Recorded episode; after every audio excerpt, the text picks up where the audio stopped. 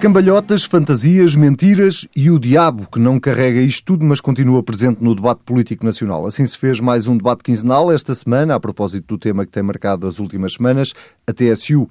António Costa diz que Passos Coelho deu uma cambalhota política, Passos acusa António Costa de andar a vender fantasias ao país, Jerónimo de Sousa diz que Passos anda a mentir e, claro, lá veio novamente o diabo à conversa. Quem não quer ouvir falar do diabo é Marcelo Rebelo de Sousa, o Presidente da República, assinalou um ano de eleição com uma entrevista à SIC, onde falou de economia, de banca e, claro, da TSU. E agora, quem é que vai analisar isto tudo? A dupla do costume. Pedro Marcos Lopes e Pedro Adão e Silva, membros permanentes deste Bloco Central, sejam muito bem-vindos. Vamos eh, novamente falar de taxa social única, mas esta semana com uma nuance, eh, que é o pagamento especial por conta, a medida que o Governo encontrou para substituir eh, a taxa social única ou a descida da TSU, que foi chumbada também esta semana no Parlamento. Pedro Adão e Silva, é uma boa alternativa ou nem por isso? Olha, desde logo acho que não é uma alternativa, porque eh, uma coisa é ter uma compensação para o aumento do salário mínimo, uma compensação direta que tinha a ver com o pagamento do salário mínimo. Outra coisa é eh, ter um conjunto de medidas que compensam as entidades que têm pagar salários mínimos mais elevados, porque não é só o pagamento especial por conta, é também eh, o aumento eh, das transferências, que eu, aliás, ainda não percebi exatamente que molde, eh, para as IPSS e para o terceiro setor. portanto, são duas coisas distintas, não estamos a falar de uma medida compensatória, mas de uma moeda de troca para uma coisa que, aliás, não vai abranger todas as entidades que pagam salário mínimo. E, portanto, eu devo dizer que eh, não vejo isto como uma boa solução. Acho que estamos sempre a caminhar eh, de soluções subótimas para soluções subótimas.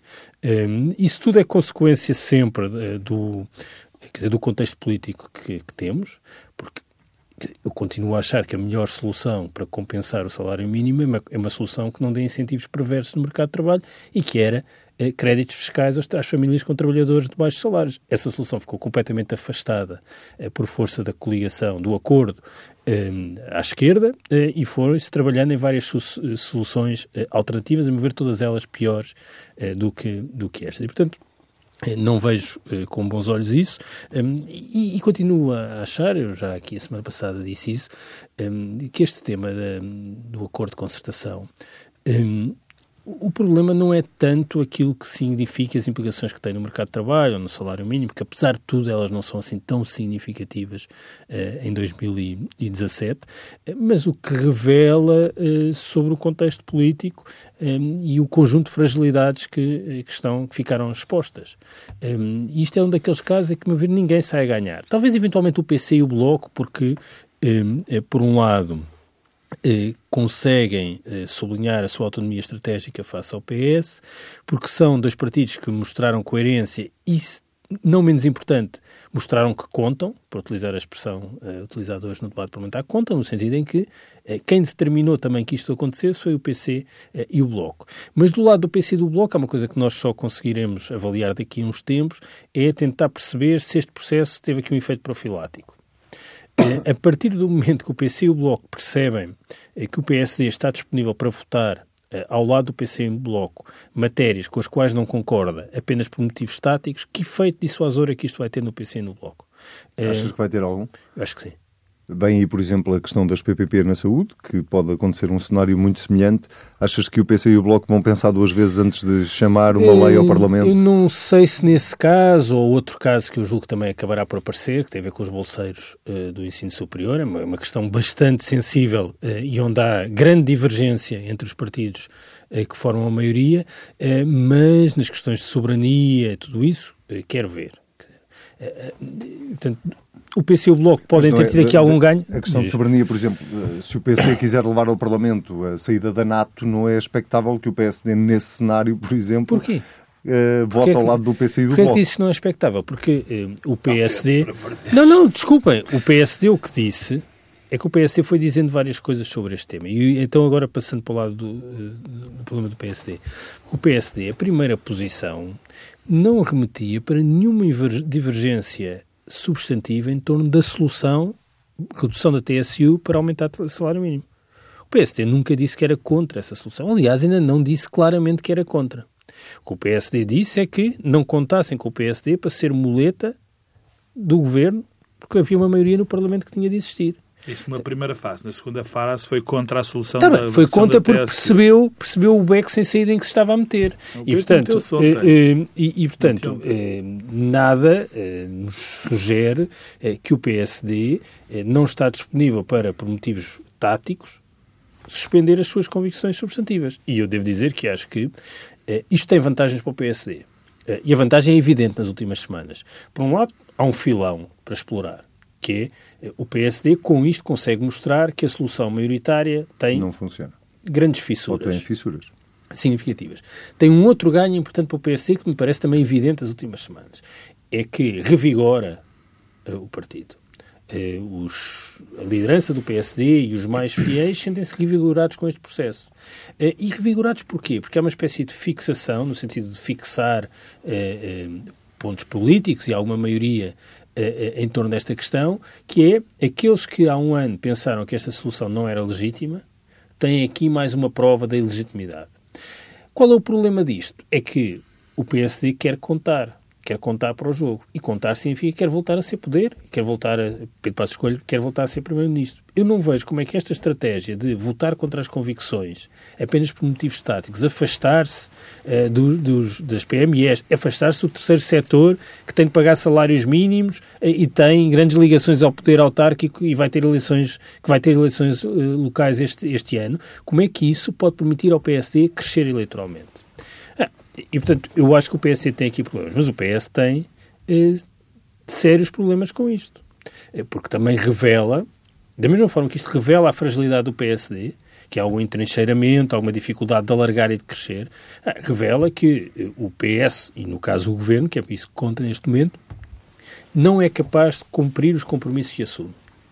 No sentido que não pode autonomamente garantir que cumpra um compromisso. Isso fragiliza um governo. Um primeiro-ministro que diz eu quero fazer assim, mas depois não é capaz de fazer assim, tem de negociar de tal forma que o assim termina numa coisa que já é assado, eh, isto é um problema para a afirmação política. E depois tem um outro problema que eu eh, tenho vindo a chamar a atenção aqui, eh, que é não há, ao contrário do que parecia, ao contrário do que parecia no sentido do que era sugerido, quando os temas são económicos, sociais e fiscais, não há uma maioria política em Portugal. Há várias minorias, nenhuma capaz de formar uma maioria. Ah, isso é um problema seríssimo para o país. E este episódio o que revela isso, é que temos várias minorias, nenhuma delas maioritária. Suficiente para fazer avançar. Pedro Marcos Lopes, eh, mesma pergunta, o pagamento especial por conta é uma boa alternativa ou é, como o Pedro Adão e Silva lhe chamou, uma, sub, uma alternativa subótima? Se, se Sim, mas a já, mas já a. TSU era subótima. Eu acho que nem é subótima, nem é, nem é boa, é uma má. Não, não é como alternativa à, à, à, à baixa da TSU em termos de ser melhor ou pior para as empresas, é pior. É muito pior para as empresas. Depois dá sinais maus em termos do papel eh, enfim, do Estado sobre a economia. Mas, eh, e- esses dois já lá vão. Ma- Já lá vou. Em terceiro, obviamente que há aqui um sinal político eh, evidente. Eh, eh, Correndo o risco de repetir, isto mostra à sociedade que esta maioria é uma maioria muito frágil e muito frágil nos seus alicerces básicos. Frágil na questão programática, na questão ideológica, na questão do caminho que se quer enfim, prosseguir. Isso é claro desde o princípio. No fundo, a geringonça é vítima do, primeiro, do, do sucesso do primeiro ano, porque se arrumou eh, esse, aquele mínimo denominador comum e agora, como era claro para muita gente, está à vista que não há denominador comum, é um denominador comum muito pequeno eh, entre estes Eu não sei se é mínimo. Quer dizer, a questão orçamental não é mínima. Sim, a questão orçamental não é mínima, eu não digo que não, mas, mas há uma base muito tenue. E é muito curioso esta, a substituição da medida da TSU para a medida do, do PEC. Muito curiosa. Porque esta medida do PEC constava no programa do Bloco de Esquerda e do PCP. A baixa, a redução do PEC. É uma medida, na minha opinião, eu já sou, enfim, não conta agora para o propósito, mas eu digo, eu sou absolutamente contra uma medida destas, do pagamento especial por conta. Quer dizer, antecipar lucros futuros É, é basicamente. É, contra o imposto. O, o, não, o imposto não. É que isto não é um imposto. Isto é, uma, antecipação uma antecipação, do pagamento do imposto. Do imposto que é uma coisa absolutamente terrível. Que não faz sentido. Não é? O Dr. Manuel Ferreira Leite, de uma maneira um bocadinho, enfim, complicada, anteontem, defendia dizer: Bom, isto era para ser temporário. Está bem. É, é típico das coisas temporárias no sistema fiscal português. Bom, a é medida, como a baixa da TSU. É, é como a baixa da TSU. Uh, uh, uh, esta medida, e só para, só para analisar a medida, tem dois efeitos. Primeiro, é perversa por ela própria, porque, porque o PEC é perverso por ele próprio. Em segundo lugar, não é uma medida que ajuda as empresas, ajuda vagamente a tesouraria das empresas em determinadas alturas, porque este imposto vai acabar também por ser pago. Quem é que beneficia? Esta, esta medida beneficia as empresas que há uma enorme suspeita de não cumprirem as suas obrigações fiscais. Porque, quer dizer, quem faz o pagamento por conta e depois não apresenta lucros, agora diminui esse pagamento e depois não vai apresentar lucros. Portanto, é melhor para as empresas que não, que não vão pagar uh, uh, IRC. o IRC. É uma medida, por na essência, errada, na minha opinião. Mas e aqui é a parte política, estava... Não, mas, é, mas é, agora não percebi. É errado acabar ou é errado existir um pagamento especial por conta? É errado existir o pagamento... Mas, quer dizer, a existência de um mecanismo não, não, que faça com que empresas que não apresentam lucros, mas de facto têm um volume de negócios significativo que sugere Sim. que não, pode não isto diminui, por isso, por isso é que a medida é errada, porque agora essas empresas que, que têm, que se sugere, que se pensa que têm lucros, mas que, pelo volume de negócios, têm lucros, mas depois não têm, vão pagar menos impostos. Não, mas, é que, mas eu, isso eu percebi. Só que a questão é, é, que. Mas eu não percebi se tu discordavas de acabar com o PEC ou da existência do PEC. Não, eu discordo da existência do PEC e discordo desta medida, porque de esta medida ajuda. Esta medida ajuda. Esta nova medida. Ele discorda das duas coisas, não é? é discordo das duas discorda coisas. Da da, da, porque esta medida vem ajudar, ou vem ajudar estas empresas que nós, em teoria, bem entendido, andam há 20 e 30 anos a declarar prejuízos e, no entanto, agora ainda vão pagar, ainda vão pagar uh, menos. Mas, na parte política, o que me interessa é verificar que havia medidas que são importantes, que estão no programa do Bloco de Esquerda e no, e no PC, é? e que eram essas as medidas que são as medidas que o PS vai buscar para solucionar algo onde ficou à vista a fragilidade do governo. Porque quer se queira, quer não, concordo inteiramente com o Pedro. Obviamente, com um primeiro-ministro que propõe uma medida que, que, que até anuncia com pompa em circunstância, porque até foi aprovada em consultação social e depois não consegue fazer aprovar os seus, os seus intentos, é evidente que é um governo fragilizado. E a solução do governo aparece fragilizada. Quem é que ganha com isto? Eu acho que ninguém ganha. E mais, além de ninguém ganhar com isto, há aqui uma, uma, uma, há algo que, que fica mais evidente, mas já vinha de trás. Eu acho que já, eu vou repetir, já todos sabíamos que esta solução era frágil. Isto não muda muito a, a solidez desta maioria. Não muda muito apenas fica mais claro. E quando eu digo que não, fica, não muda muito, porquê? Porque há condições, as condições objetivas, porque as condições políticas objetivas, não permitem a que se vá muito para lá destes pequenos desaguisados.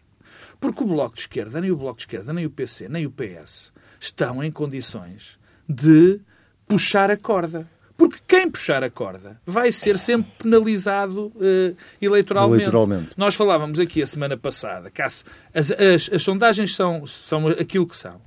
Mas quando cai um governo, quando há um facto político relevante, as sondagens viram rapidamente. Viram rapidamente. Não é isso que está em causa. Portanto, o que este processo nos diz é que nós corremos um risco dos próximos três anos haver uma, uma solução de rame-rame de, de não, do PS poder ou não, enfim, presumo que sim, querer fazer modificações importantes e não as vai fazer porque o Bloco de Esquerda e o PC não vai deixar. E o Partido Social Democrata, enfim, que é a parte que menos, menos importa nesta altura falar.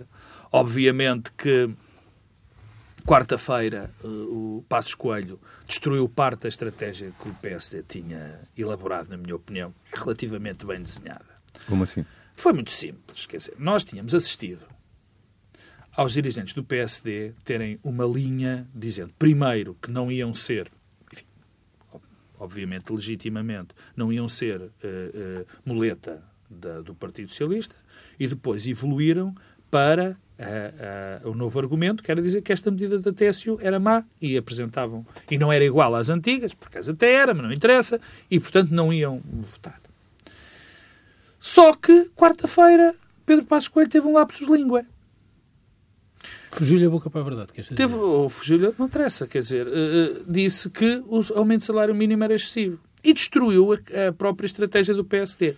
Neste estúdio, não, não, ele não estava presente, mas via no Fórum TSF. Eu ouvi o deputado Miguel Morgado dizer que era inconcebível o que o PS estava a fazer, porque o PS andava a dizer que, o, PS, que o PSD não queria o aumento do salário mínimo. E Miguel Morgado, enfim, era essa a estratégia. Disse, não, isso é um processo de incenções, isso não é verdade, isso é vergonhoso, isso não é maneira de fazer política.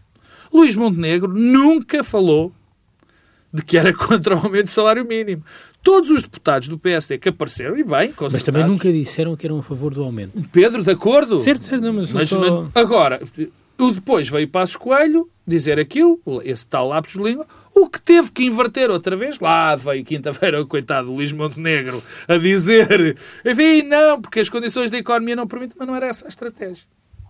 Portanto, deixou a, a situação do PS ainda mais frágil perante o grande eleitorado. Porque uma coisa é o eleitorado, é o que nós queremos para ganhar umas eleições, outra coisa é a nossa máquina. E aí a impressão que passa neste momento já nem é tanto o fixar o eleitorado tradicional do PSD. É mais a questão da luta interna, de ser um processo que Passos Coelho aproveitou para cimentar a sua posição dentro... Se para se reforçar. Não digo que não para se reforçar dentro dele próprio. Mas. Eu só acho é que. Deixa-me só dizer uma coisa em relação a isso. Eu acho que isso é importante quando está na oposição, se pensarmos claro em todos sim. os líderes eh, do PS e do PSD na oposição. Eh, o seu problema começou sempre a ser um problema interno. Eh, eu só penso é que esta não é uma boa bandeira. E não é uma boa bandeira porquê? Porque oh. este episódio, e aliás foi sintomático a primeira intervenção de Marco António Costa, este episódio toca fundo no poder autárquico, que é um ano de eleições Mas eu não... Eu... Porque a, a, a quer dizer, a relação e a proximidade, isto é verdade para todas as câmaras municipais, independentemente do partido, entre o setor social e as autarquias é muito grande, e uma das áreas, ou seja, as IPSS, as misericórdias, etc., eh, e uma das áreas eh, mais sensível eh, ao aumento do salário mínimo é o terceiro setor. Bem, e o terceiro setor, isto do pagamento especial por conta, diz pouco, e a verdade é que os autarcas, estou convencido que no próximo mês, quando a medida de facto começar em funcionamento, vão estar a ser pressionados eu... pelo facto de eh, o terceiro setor vai estar a pagar eh, salários mais elevados sem nenhuma compensação. Eu acho que além disso, que são, são coisas concretas, acho que foi uma má, um mau momento para o PSD fazer este tipo de oposição, porque além disso eh, faz, além desse, desse detalhe, enfim, concreto, acho que há uma imagem ideológica e programática e uma ligação aos, às bases tradicionais do PSD que fica mais diluída. Mas, posto isto, não nos esqueçamos do fundamental. E o fundamental nesta situação é a crise da maioria. Essa é que é a parte mais importante deste processo. Aliás, é no, no debate de ontem, no debate de hoje de manhã do, do, do, do Parlamento, é, é, é, eu percebo o que António Costa fez.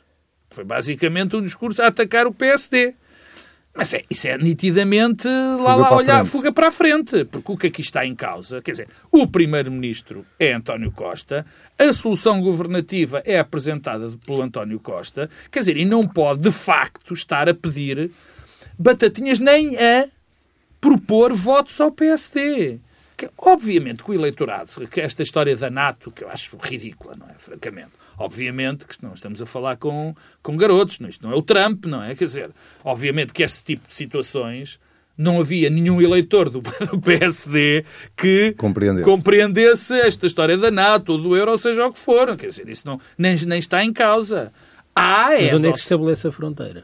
É, não é aí, com certeza. Não, eu não estou a dizer que é. Estou a dizer, o problema é que há aqui um problema de definição de fronteira. Ah, claro Até onde é que claro. o PSD pode suspender as suas convicções para votar oh, Pedro, taticamente. Oh Pedro, eu sei que há aqui essa uma... fronteira não é nada fácil não, eu, de identificar. Eu sei que não é fronteira, uh, mas essa... E, e, e nós não sabemos, porque de facto não sabemos, como é que os eleitorados leem oh, aquilo que os partidos fazem nestes momentos. Oh Pedro, é evidente que de definir a fronteira, a fronteira ninguém sabe onde é que ela vai ser definida. Isso é verdade, em termos concretos. Mas isso é uma questão menor face ao problema da fronteira mais complicada, que é onde é que está a fronteira entre o Bloco de Esquerda e o PC vamos, vamos e o PS. Um, vamos aqui um supor. um suponhamos. É, um suponhamos. Imagina que há um partido que apresenta hum, um diploma no Parlamento a dizer que todos os bolseiros de investigação científica eh, com bolsas de pós-doutoramento devem ser integrados nas universidades, com contrato sem termo, como qualquer outro trabalhador. Uma questão que pode bem estar na mesa daqui a pouco tempo. O PSD que como é que não, vai que eu votar? não, não faço ideia. Bem, eu não faço ideia sequer qual seja a minha opinião. Não, mas agora não interessa. Mas, eu não tenho mas sequer percebe- opinião sobre o assunto porque não sei. Mas agora não precisamos discutir o assunto, precisamos Não, perceber claro que há que aqui tenho que saber qual é o eh, uma assunto. precariedade, uma parte importante de- dos trabalhadores ligados ao ensino ligada à, à investigação e à ciência e que a proposta é que passem a ser, entre parênteses, entre aspas, funcionários públicos. O PSD tem sido contrário à ideia da integração, a crítica de toda a gente no quadro da administração Mas- mas- pública. Eh, Vai votar favoravelmente a uma Pedro proposta eu, deste tipo? Pedro, eu não duvido que isso seja um tema, mas repara, o, o tema tem muito mais acuidade. O tema que tem mais acuidade é quais são os pacotes que vão ser levantados pelo Bloco de Esquerda e pelo PC que o PS não vai votar ou que o PS vai propor e o Bloco de Esquerda e o PC que vão votar. Porque essa é que é a solução do governo. Quer dizer, porque muitas das vezes nesta discussão É evidente que isto aqui é diferente, porque é uma, uma iniciativa que parte e que, portanto, a rejeição depende apenas do PS, não precisa de... eu acho mas, que- mas o PSD vai eh, Eu votar não favoravelmente? sei, eu, eu, francamente, eu acho que há, há aqui um risco, há aqui um risco de inversão da discussão. Uh, uh, não aqui, mas em, em, em outros fora. Há um risco de inversão da, da, da discussão, porque há uma solução governativa. O maior problema é são das fronteiras. O Pedro estava aqui a estabelecer as fronteiras do PSD. Eu estou muito mais preocupado. Aliás, acho que para o país, neste momento, é muito mais preocupante as fronteiras entre o Bloco de Esquerda e do PC Eu- e a do PSD. eu- eu acho Por exemplo, é- a questão da nacionalização ou não nacionalização. Vai haver aqui um problema. Pode haver um problema. Do novo banco disse. Sim, Se a decisão banco não for a nacionalização, não é? Exatamente, exatamente. Como há outras situações. Eu a questão das que, Por PPPs. acaso, eu julgo que em relação ao novo banco vai haver uma terceira via, eh, onde vai haver grande convergência. Negociada. Mas, mas deixa-me só dizer, porque isto assemelha-se claramente a um daqueles exemplos da teoria dos jogos em que todos perdem, os jogos não colaborativos, tipo o Chicken Game, o jogo das galinhas, em que dois carros se dirigem a grande velocidade para um precipício. Eh, E quem eh, perde eh, não é aquele que salta e morre. É o que salta primeiro antes, antes da queda. E, portanto, perdem os dois. Um porque fica eh, moralmente fragilizado, porque é visto como alguém que não teve coragem, eh, e o corajoso que eh, morre. Ah, E eu acho que é isto que está a acontecer. Os dois partidos estão a tentar revelar as fragilidades mútuas, mas há aqui um efeito de fragilização ge- geral com implicações para a governação que não tem apenas a ver com este episódio. Que eu acho que este episódio, do ponto de vista eh, da substância, do mercado de trabalho, da política de rendimentos, não é assim tão significativo, mas anuncia eh, algum horizonte Pré-anuncia alguma coisa. é? Porquê? Porque, no fundo, nós podemos ter aqui três anos, eh, isso até tem um pouco a ver com a entrevista do, do Presidente da República, ao contrário do que acontecia há um ano, julgo que toda a gente agora trabalha mais no horizonte de legislatura inteira. E toda a gente é o PSD, é o, é o Presidente, é o PS, é o PC, é o Bloco. E podemos estar a caminhar no sentido de estarmos a trabalhar para um horizonte de mais três anos em que ficamos uma espécie de eh, lumbrando, em que eh, o governo vai tendo sucessos surpreendentes na frente orçamental, mas não é capaz de acrescentar nada do ponto de vista eh, da governação. E, e isso eh, não é bom. Eh, e como é que se sai daqui? Eu no início dizia, bom, isto pode ter aqui um efeito dissuasor do PC e do Bloco, que não vão querer jogar este jogo a partir do momento que o PSD deu, dá o sinal que deu. Mas como é que se supera isto? Não basta um recuo do PC e do Bloco, até porque o PC e o Bloco querem É um garantir jogo mais arriscado sua- para o Bloco de Mas Esquerda do que para o, o que eu PC. acho que é preciso, o que eu acho que é preciso neste momento é que o PC, o Bloco e o PS tenham alguma iniciativa no sentido de conseguir compromisso em algumas áreas da Renovar governação. o Quais? acordo. Não é renovar, estão não é renovar, porque renovar não, não pode ser só voltar àqueles que já Não, estavam não, lá. sim, renova- não é, não é renovar. É- é alargar. alargar, é mais Criar alargar. um novo, quase. É preciso encontrar aqui áreas onde é possível haver compromissos eh, entre os partidos. Eh, eu não, não tenho grande otimismo, mas acho é que deve ser tentado. É a questão das fronteiras, deixa-me só terminar. Vamos, a questão das fronteiras que é mais, deixa-me insistir neste ponto. A grande questão das fronteiras e a inversão do processo da discussão que, que temos, que, que eu assisti em algo, que, o- que o António Costa tentou fazer hoje e que se tem assistido noutros, no- noutros locais, é de perceber que é, é muito mais urgente é, isso é que é urgente. É saber de quais são as fronteiras e definir as fronteiras entre o Bloco de Esquerda, o PCP e o PS. Porque essas é que condicionam de uma maneira A violentíssima a, a- a- a governação. Essas é que são as vitais. E agora, o, o Pedro é pessimista, eu pá, não tenho dúvidas. Não há há muito mais coisas a dividir o Bloco de Esquerda e o PC do PS do que a juntá-los nas matérias importantes. O Pedro já deu aqui o mote para, para a entrevista de Marcelo Rebelo de Sousa, eh, uma entrevista à SIC, eh, onde se falou exatamente deste tema também, da taxa social única, e onde Marcelo Rebelo de Sousa, vou, vou continuar aqui com o Pedro Marcos Lopes, eh, a esse propósito disse claramente que pelo governo isto tinha tudo sido decidido unilateralmente e que foi ele que obrigou quase o governo a ter um acordo de concertação social.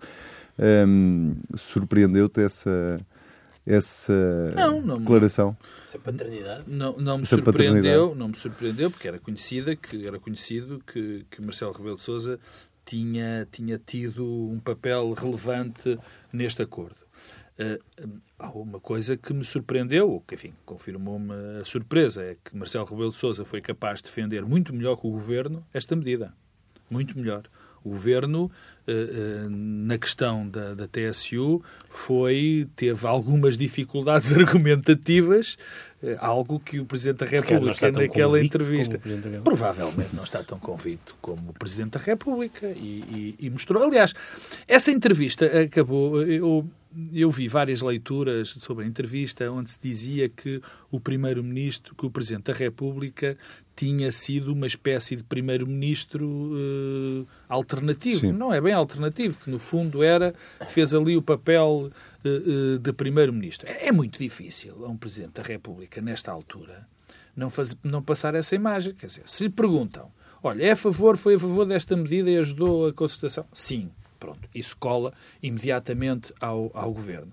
Olha, esta medida, uh, o senhor teve tem, tem sido um garante de estabilidade, uh, sabendo que isto é uma solução governativa uh, tenue, tem noção, peço desculpa, tem noção de estar a ser um, objetivo, um, um, um, homem que está a promover, alguém que está a promover estabilidade. Sim, portanto passa colado ao governo. Mas ele fez mais que isso, não é? Ele falou dos números do PIB, claro, quer dizer, falou dos obviamente, números do déficit. Mas há uma lógica, eu acho que... Foi um bocadinho também sim, por aí que, mas, oh, oh, oh, que houve essa leitura. mas há, há, há algo que, que, eu acho que está em ser que é incompreendido, ou pelo menos não verbalizado, do papel do Presidente da República neste momento, ou pelo menos neste ano. O Presidente da República tinha o objetivo evidente de estabilizar o país, que vinha de um período muito complicado. De estabilizar, baixar o tom, baixar o lume, descrispar a situação. Foment... Porquê? Com o objetivo evidente que era fomentar diálogo. Esse está, já toda a gente falou, está perfeitamente uh, definido. Eu acho que ele teve um sucesso retumbante uh, uh, nisso.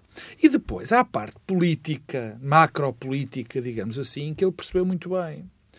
O, o, o Presidente da República percebeu que nesta altura da nossa, da nossa vida em comum era fundamental uh, o, o Partido Socialista manter-se à tona, isso foi algo que foi começado pelo António Costa, não permitir que esse bloco do lado esquerdo se criasse, tivesse uma solução governativa minimamente estável, e ele contribui para essa estabilidade, porque isso era extraordinariamente importante para o nosso sistema político. Porque uma, uma, uma crise política neste momento, além de ter as consequências, ou, ou, durante o ano passado, além de ter as consequências que todos nós sabemos em termos financeiros, em termos dos nossos acordos com, com, com, a, com a Europa, seria uma catástrofe, era fundamental para que o centro político se mantivesse. Por incrível que pareça, e às vezes não parece, eu admito que sim, à primeira vista, esta solução governativa é que permite que o centro continue a existir. Porque se o partido, se esta solução não tivesse acontecido e tivéssemos agora, ou tivesse caído e tivéssemos uma espécie de, de bloco central não bom. o Bloco Central, não tão bom como este. O Bloco Central bom é este. não tão bom como não este. tão bom. O que nós tínhamos nesta altura era um PS absolutamente fragilizado, lá está a tal, a dita pasoquização do processo, um Partido Social Democrata que se ia invariavelmente, infelizmente isso está a acontecer mesmo estando na oposição, a tornar-se mais com posições mais extremistas, eh, para o lado, extremistas entre nós mas, Pedro, do lado desculpa, direito. Eh, mas isso é uma das críticas que se faz hoje em dia ao PSD, é que o PSD se começou a radicalizar oh, não, mais para eu a acho, direita. Eu acho, eu acho que, essa, que, que essa tem lógica. Mas o facto é que ele próprio, a sua própria existência, a sua própria existência e como, como Presidente da República, faz com que haja ainda uma referência do centro-direita forte que não existiria se não fosse ele. Portanto, se o ele não tivesse... em Portugal é o Presidente da República. É um bocado. O Pedro Adão e Silva inventou uma expressão e eu tenho que admitir, tenho que me admitir, não, não me custa nada, eu tenho que elogiar, que é uma expressão feliz do Bloco Central de Palácios. E é, e é verdade. E é verdade. E porque o, o, o Marcelo Rebelo de Sousa, e respondendo melhor ao que tu dizes, da questão da, da, da direitização do PSD, é a principal figura do centro-direita português e é o político popular mais popular que alguma vez, enfim, se calhar estou a exagerar, na nossa democracia. Pelo menos é, desde que há estudos da Um opinião. dos- um desde dos que há estudos da opinião. Portanto, isso permitiu, mas sobretudo o que o Presidente da República percebeu em termos políticos é que era a única maneira, maneira de garantir o, o- o centro, a única maneira de termos o- a estabilidade do nosso sistema partidário era esta. E esta é sobretudo por causa disso que a carinha, a carinha entre enormes estas, esta, Esta esta, solução esta governativa. solução. Pedro Adão e Silva, viste a entrevista, presumo? Vi. A, a- entrevista é uma entrevista que consolida aquilo que tem sido o mandato de Marcelo Rebelo de Sousa eh, ao longo deste ano eh, e que acrescenta, eh, acho que isso é notório, também uma dimensão conjuntural e que se prende com a TSU. Marcelo Rebelo de Sousa não só assumiu a paternidade, como disse que gostava que o acordo tivesse um alcance mais alargado, envolvendo mais áreas e um horizonte temporal mais alargado. E, portanto, o que diz é esta desfeita não é uma desfeita apenas ao Governo, é uma desfeita também ao Presidente da República, a desfeita eh, do PSD. E eu julgo que isso é eh, marcante. Eh, eh, depois, é evidente que Marcelo, no fundo, o que quer também é capitalizar os ganhos do exercício do mandato, que são eh, a descrispação, a proximidade do Presidente aos portugueses, e, e isso significa uma, uma reaproximação das instituições do regime aos portugueses, eh, a estabilidade política, mas continua a, a sobrar aquilo que eu julgo que é um propósito mais eh, ambicioso do Presidente da República e com um horizonte também de, de médio prazo eh, e que tem a ver com uma moderação e com um recentramento da política portuguesa. Um, e, e isso, eh, sendo aquilo que explica, em parte importante, eh, a proximidade entre Marcelo Rebelo de Sousa e António Costa, porque há interesses convergentes entre os dois. Eh, Quando eu utilizei a expressão Bloco Central de Palácio, o que eu quero sugerir é que António Costa tem toda a vantagem em ter algum respaldo político alternativo àquilo que é a maioria parlamentar à esquerda, numa relação privilegiada com o Presidente da República, daí a relação entre o Palácio de São Bento e o Palácio de Belém, da mesma forma que Marcelo Rebelo de Sousa quer recentrar e moderar a política portuguesa e, portanto, quer trazer o PSD para um espaço político mais ao centro de maior moderação e de maior proximidade ao arco da concertação eh, e não apenas eh, eh, uma proximidade política mais à direita. Qual é o problema eh, de Marcelo que ficou visível eh, neste episódio? É que esse objetivo é difícil de concretizar. Eh, e difícil de concretizar porquê? Porque Marcelo não tem um instrumento partidário para o concretizar. Eh, não consegue, e isso falhou, eh, não consegue formar esse espaço político porque a sua vontade e a vontade do Primeiro-Ministro não são suficientes. Hum, e eu devo dizer que. Quando, não quando dizes não tem um instrumento partidário, é não tem um instrumento partidário ou não tem no tem votos na PSD. Assembleia Não, não tem votos. Não Certo, tem votos, não tem um partido. dizer. ou não tem no PSD o líder Claro, é que lhe isso, permita fazer é isso. Quer dizer, é, é, isto não tem nada a ver com nenhuma animosidade pessoal entre Marcelo e Passos Coelho. Eu julgo é que os dois têm visões bem distintas, Distintas, claro. do que deve ser o PSD. Apesar daquela farsa que foi a social-democracia sempre, que era o slogan de um dos últimos Que acabou, do PSD. acabou num dia. É isso, isso era uma farsa, era artificial. Não é essa a visão de Pedro Passos Coelho. Pedro Passos Coelho tem uma visão de um PSD muito mais ancorado à direita, um partido mais liberal, de rupturas com o arco da concertação, eh, enquanto Marcelo, pelo contrário, é um homem de compromisso e de, e de consensos. Sendo que, eh, ao mesmo tempo, é evidente que as personalidades contam, porque Marcelo tem por cima disso uma enorme capacidade de gerar consensos, no sentido de os portugueses estão contentes eh, com, com o Presidente. E, e é evidente que Marcelo iniciou ao longo deste ano, e isso ficou confirmado no domingo, um processo para ser reeleito com o maior número possível de votos. Eu diria que a ambição é mesmo que todos os portugueses eh, votem eh, Marcelo. Portanto, não engoliste a história do até 2020 vou... Mas, eh, mas repara uma coisa.